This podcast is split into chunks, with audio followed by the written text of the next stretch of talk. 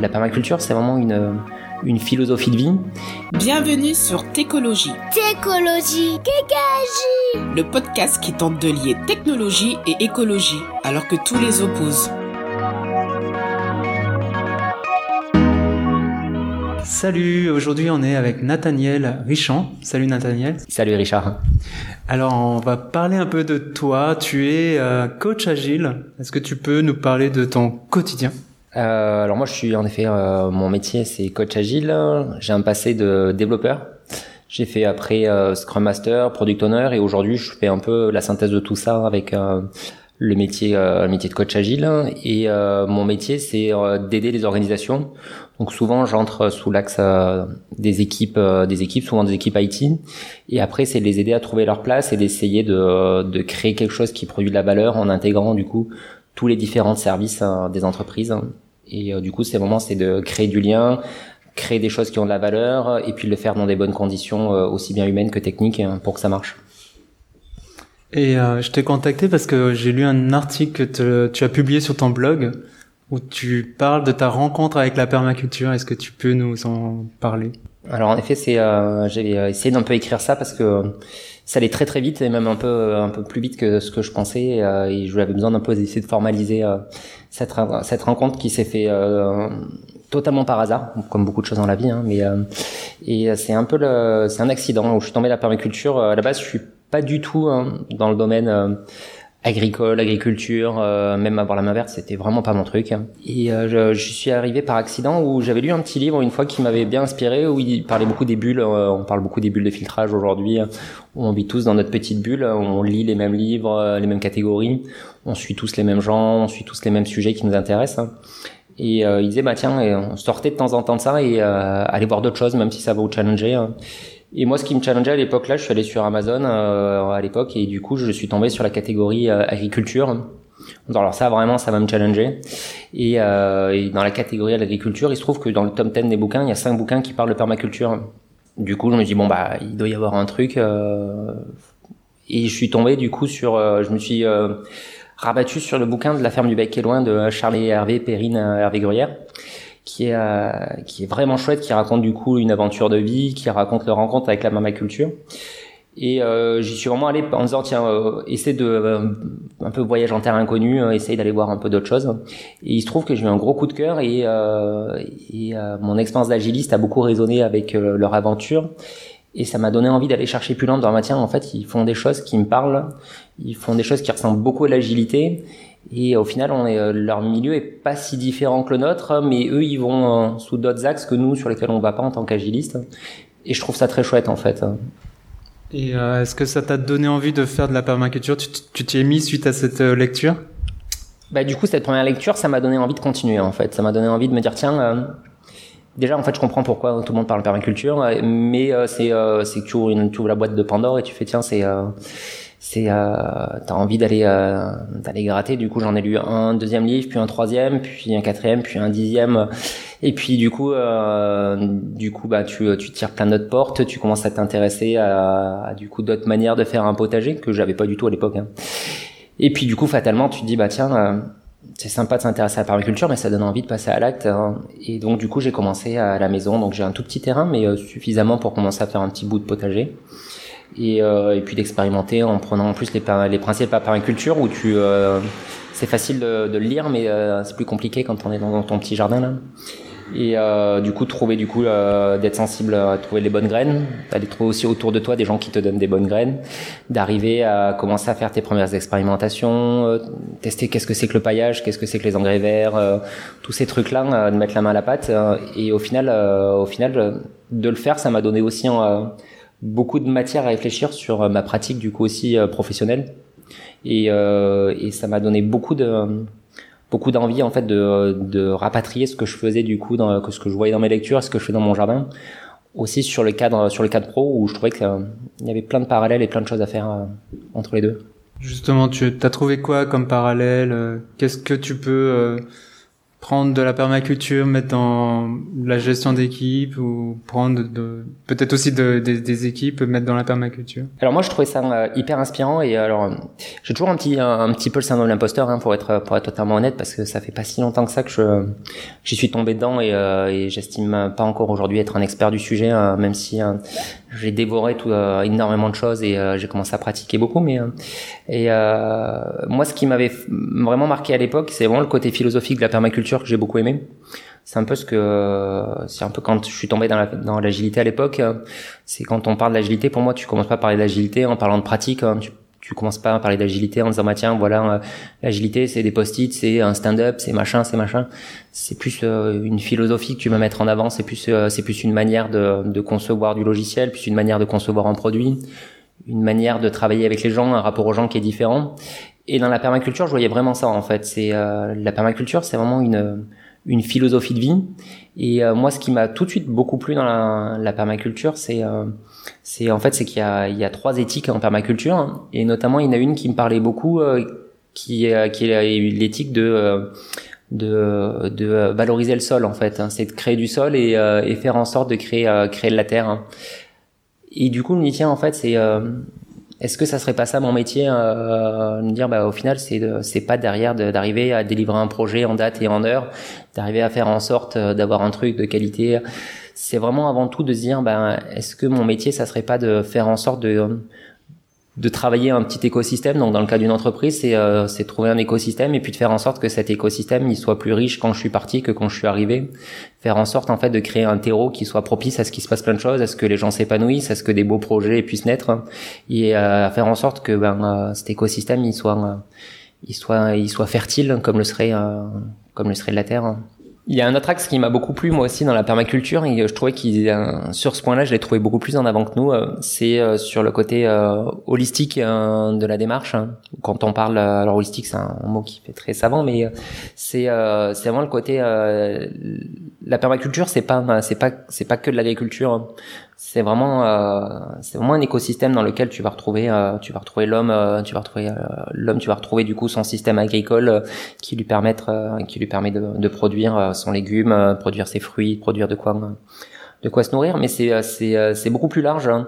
et moi j'aime beaucoup l'image de la fleur de la permaculture dont on voit très très vite passer quand on s'intéresse à la permaculture qui est cette idée de dire ben en fait la permaculture, c'est vraiment euh, global. C'est aussi s'intéresser en disant, ben, euh, dès que tu vas ouvrir la boîte de la permaculture, tu vas parler derrière de d'éco-conception, tu vas parler de, tu vas parler de, de, de comment tu arrives à avoir un, logement qui soit qui soit écologique, d'avoir des, des pratiques qui soient écologiques. Tu vas ouvrir la porte de dire, ben, comment tu te sens bien dans euh, et comment comment les hommes s'épanouissent dans ce domaine-là. Tu vas parler derrière de du rapport au foncier, du rapport à la gouvernance, du rapport plein d'axes euh, plein d'axes que tu vas euh, que tu vas aborder et euh, la permaculture va vraiment tirer sur plein plein plein d'axes et pas uniquement sur le côté pratique agricole. Et moi je ça m'a beaucoup inspiré en me disant bah, est-ce que c'est pas quelque chose qu'on loupe des fois dans à se focaliser juste sur les équipes et juste sur le logiciel juste sur le produit? C'est aussi d'intégrer tous ces axes là se dire est-ce que quand je pars je rends mes équipes autonomes sur l'axe recrutement? Est-ce qu'elles savent recruter de manière efficace? Est-ce qu'elles savent prendre soin d'elles-mêmes? Est-ce qu'on a mis en place ces pratiques là du coup, c'est d'aller aussi tirer du euh, tisser du lien avec d'autres métiers, des RH notamment, euh, des services généraux, sur euh, plein d'axes, euh, plein d'axes que d'habitude on, on, considère qu'elles font pas partie de l'équipe. Et c'est c'est du coup de se poser des questions là et de commencer à tisser des passerelles pour dire comment je peux je peux rendre mes équipes de plus en plus matures et plus autonomes sur ces sujets-là et pas considérer que que ça leur appartient pas cette partie-là. C'est vrai qu'aujourd'hui, euh, ce qu'on constate, c'est que effectivement les équipes de développement sont agile dans une entreprise pas du tout agile. Euh, mm. Donc c'est un peu les euh, ils ont leur précaré et euh, ils fonctionnent tout seuls, un peu en autarcie entre guillemets, mais c'est pas vraiment le cas. Ouais, ce que moi je remarque, c'est c'est donc c'est cette petite autarcie, mais c'est c'est une autarcie qui est sous contrôle en fait. Hein, beaucoup d'entreprises n'ont pas vraiment changé la donne du modèle pyramidal et, et où ces entreprises en fait, elles quoi, ces, ces petites équipes, elles doivent rendre des comptes euh, du coup au sommet de la pyramide, mais à beaucoup de personnes en fait. Elles doivent rendre des comptes euh, au RH, elles doivent rendre des comptes euh, aux de gestion, elles doivent rendre des comptes sur leur utilisation de, des bureaux, elles doivent rendre des comptes sur sur beaucoup beaucoup d'axes. Hein. et on travaille peu sur sur ce côté comment je les rends autonomes vis-à-vis du reste de l'organisation. Non pas pour le, pour les affranchir de ça, mais plus pour les rendre plus résilientes. Moi, c'est vraiment le c'est le mot clé qui met euh, qui met euh, alors c'est très dans, l'air du temps avec les fondements etc aussi mais euh, c'est le mot clé qui m'a beaucoup interpellé sur ce côté en disant bah tiens euh, est-ce que quand je pars d'une équipe est-ce que je la mets dans des conditions d'être plus résiliente qu'avant? Et du coup d'être euh, d'être capable de dire bah si elle change s'il y a un, un, changement de direction s'il y a un changement euh, sur euh, sur son marché des choses comme ça qui arrivent est-ce que cette équipe là elle a les capacités pour rebondir et euh, pour pas juste subir les vagues de changements de changements de changements que tu vas retrouver dans les entreprises que tu vas trouver dans les entreprises? Et ça, pour moi, la permaculture, c'est euh, une grosse source d'inspiration parce qu'ils sont très en avance de phase euh, là-dessus. Et par contre, après, pour moi, l'objectif, c'est pas de les euh, de les faire vivre en autarcie, c'est plus de dire, on a créé des plein de petits écosystèmes. Et par contre, ces écosystèmes, comment tu les mets derrière en relation, comment tu crées un maillage à l'intérieur de l'entreprise, un peu comme ce qu'on voit aujourd'hui se développer avec il y a plein de micro-fermes, plein d'AMAP qui se créent, etc. Et après, tous ces euh, petits écosystèmes, ils arrivent à se mettre en relation pour tisser du lien, pour trouver de l'intérêt à, se partager des choses, pour aussi aller diffuser des, euh, plein de bonnes pratiques. C'est aussi un des principes de la permaculture, ça montre diffuser tout ce que tu, euh, tout ce que tu as. Et, et, du coup, tu vas retrouver. Tu, moi, j'ai le sentiment qu'on peut créer ça aussi en entreprise, hein.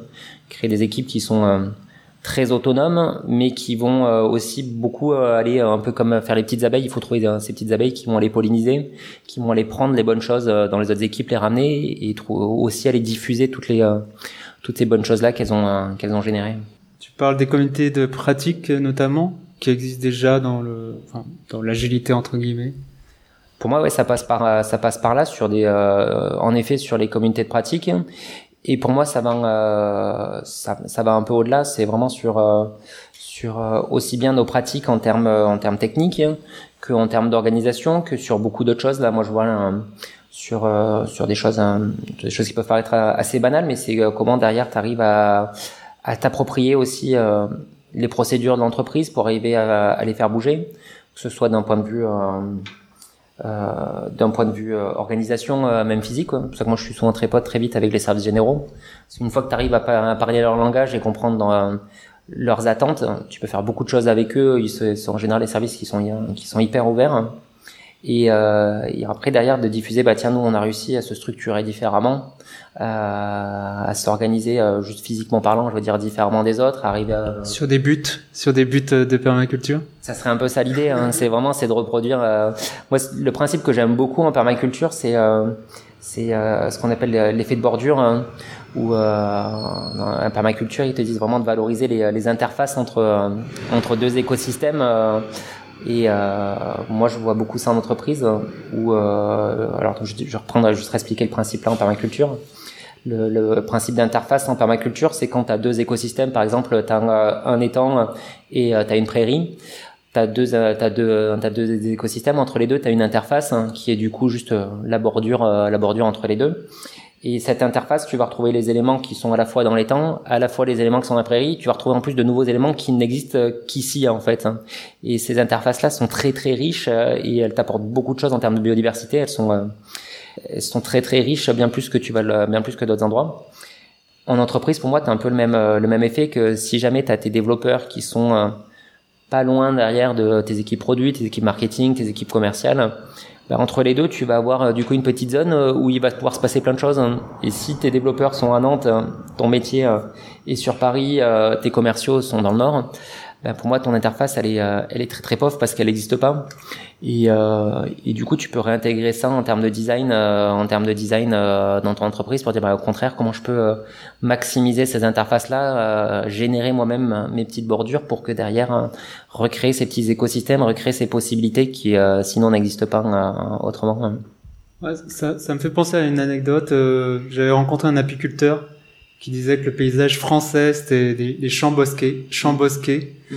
et du coup il manquait l'interface entre le champ et le bosquet. Ouais. C'est la prairie, voilà, la, la, prairie où il y aurait de la biodiversité. Mm. C'est un peu ça dont tu parles.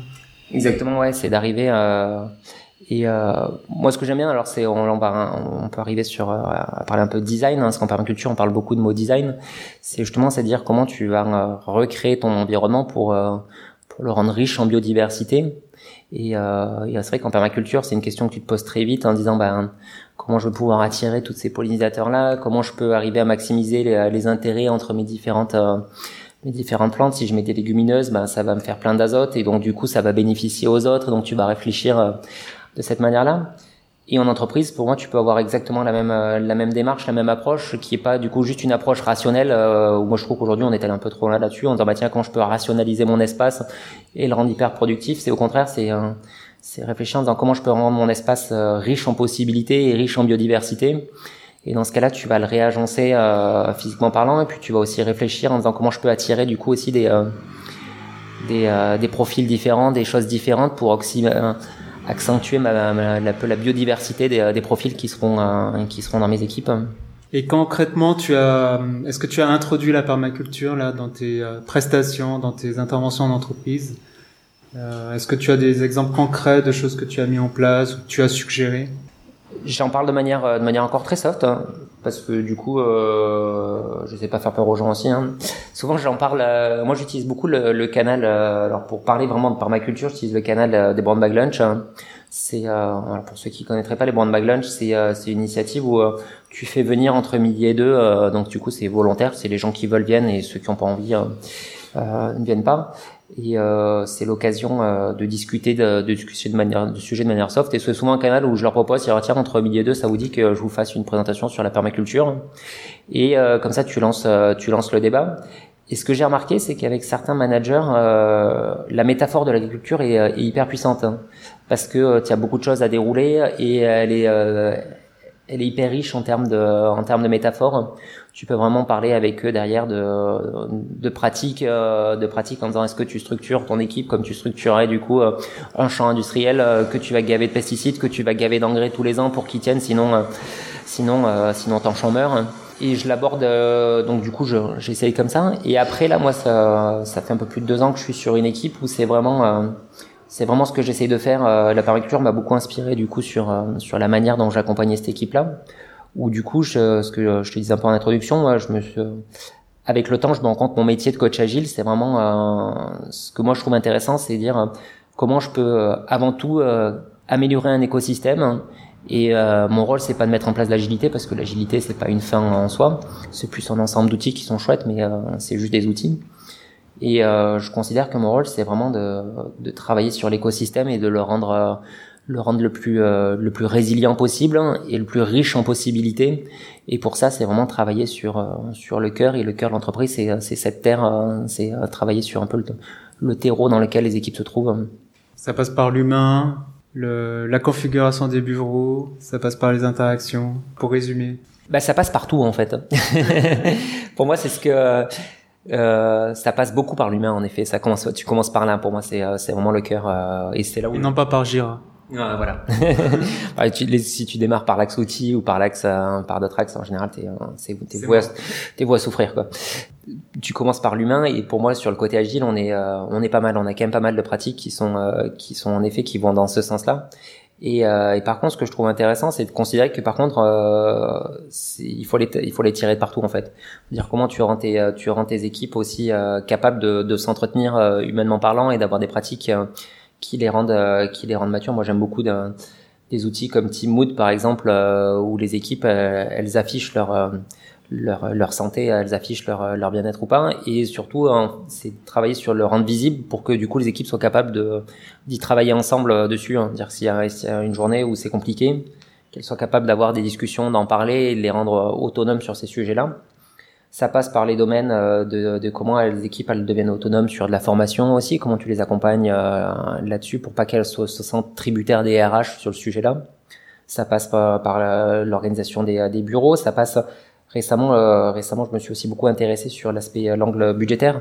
C'est si tu considères que le budget c'est quelque chose qui te qui vient de l'extérieur et, euh, et, que tu t'en intéresses peu ou, sur lequel tu, euh, tu, souffres dessus juste une fois par an, c'est pas c'est pas aussi un axe de résilience et c'est comment tu vas justement introduire cette notion-là en disant bah, comment on peut changer notre rapport au budget pour en faire quelque chose, quelque chose qu'on va valoriser et pas quelque chose juste qu'on va subir du reste de l'entreprise. Et il y a plein de bonnes choses à faire et notamment s'inspirant de la permaculture. Tu peux aller tirer par exemple sur le mode de fonctionnement des AMAP. Peut-être rappeler le fonctionnement d'une AMAP ben, les, alors les AMAP, c'est euh, l'aide au maintien de l'agriculture paysanne. Et justement, ils ont inversé le paradigme euh, du paysan qui était euh, qui était tributaire notamment à la grande distribution et des réseaux et du coup pour qu'il juste gagner de quoi de quoi survivre et payer payer ses charges était des fois et des fois compliqué c'est une source une grosse source de stress hein, et une grosse source d'insécurité les AMAP inversent le paradigme où du coup c'est euh, le paysan il va s'associer euh, il va s'associer avec du coup des gens euh, de la collectivité autour de lui peu importe ça peut être toi ça peut être moi qui vont du coup s'engager sur une année complète à lui payer à lui payer du coup ça peut être du coup 15, 30 euros, ça dépend des, ça dépend des AMAP. Euh, des fois, a, donc ça dépend vraiment de. Mais en tout cas, c'est un montant fixe sur lequel tu t'engages à payer tous les mois. Et en contrepartie, le paysan, lui, euh, il s'engage à produire euh, le maximum, le maximum pour toi pour délivrer des choses de valeur. Et donc, du coup, il a assuré son, son budget pour l'année grâce à ça parce qu'il a un, volant d'adhérents qui, qui est suffisamment, suffisamment grand pour du coup ne plus se poser de questions sur, sur, sur le fait de trouver des fonds. Et en contrepartie, lui, il va inverser ça en disant, bah, du coup, je suis, mon budget est assuré.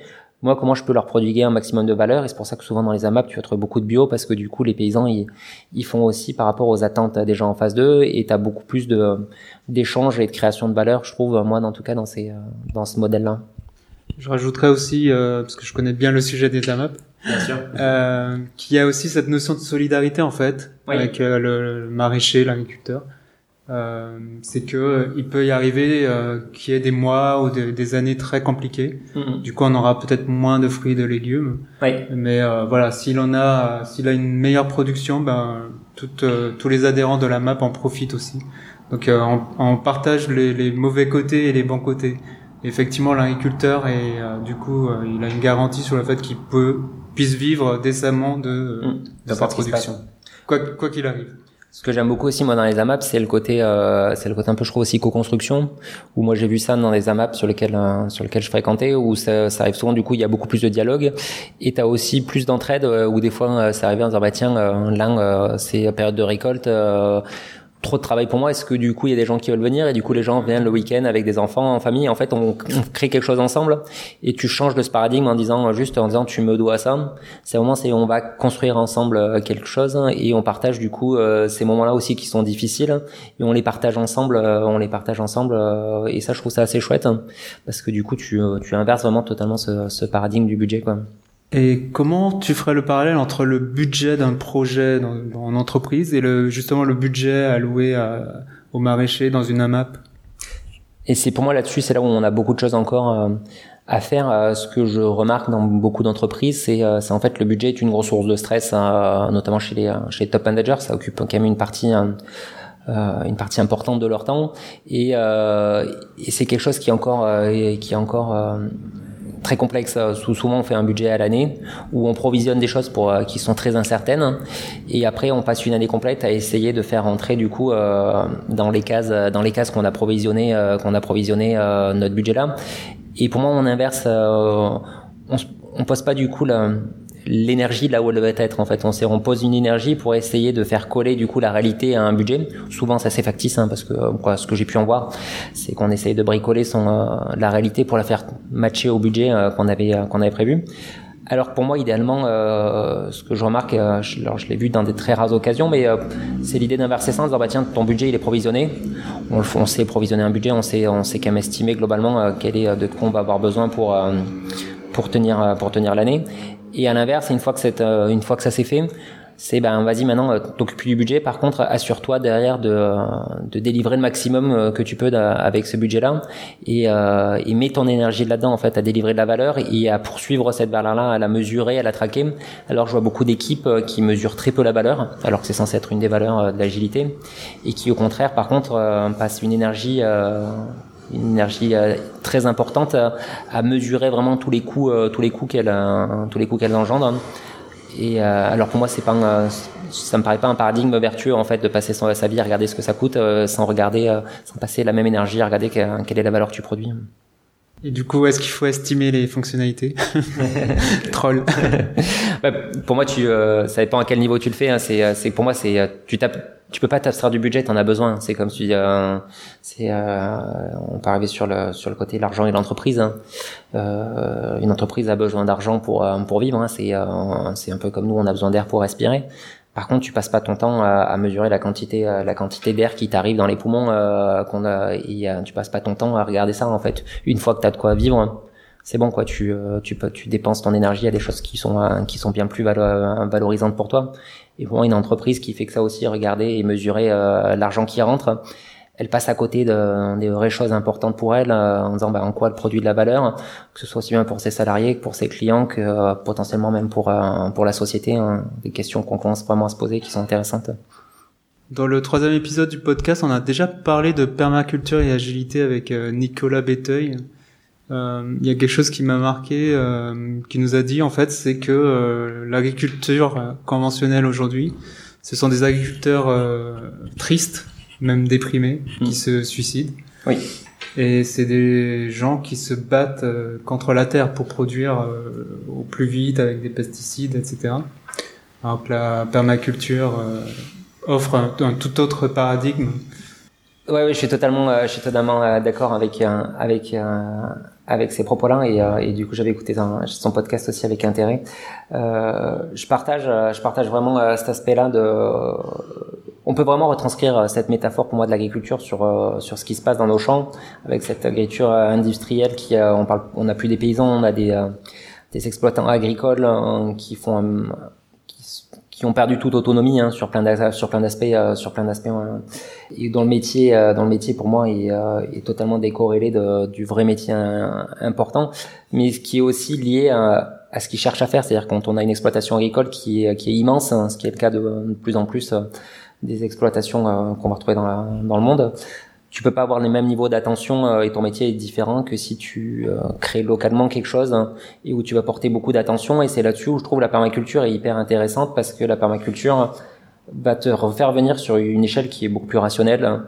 et euh, c'est pour ça que souvent on dit la première erreur du permaculteur qui démarre c'est de vouloir viser trop grand parce que du coup tu peux pas mettre le niveau d'attention et le niveau de qualité sur quelque chose qui commence à faire plusieurs hectares hein. et, euh, et en entreprise moi je trouve qu'on a le même travers on a voulu très vite passer à l'échelle tous nos équipes.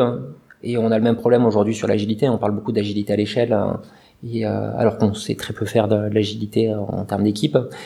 Et on se rend compte que bah c'est, moi à mes yeux, c'est beau à l'échec en fait, parce que tu peux, pareil, tu auras pas le niveau d'attention et, le niveau de niveau de, de, qualité que tu peux attendre d'une petite équipe.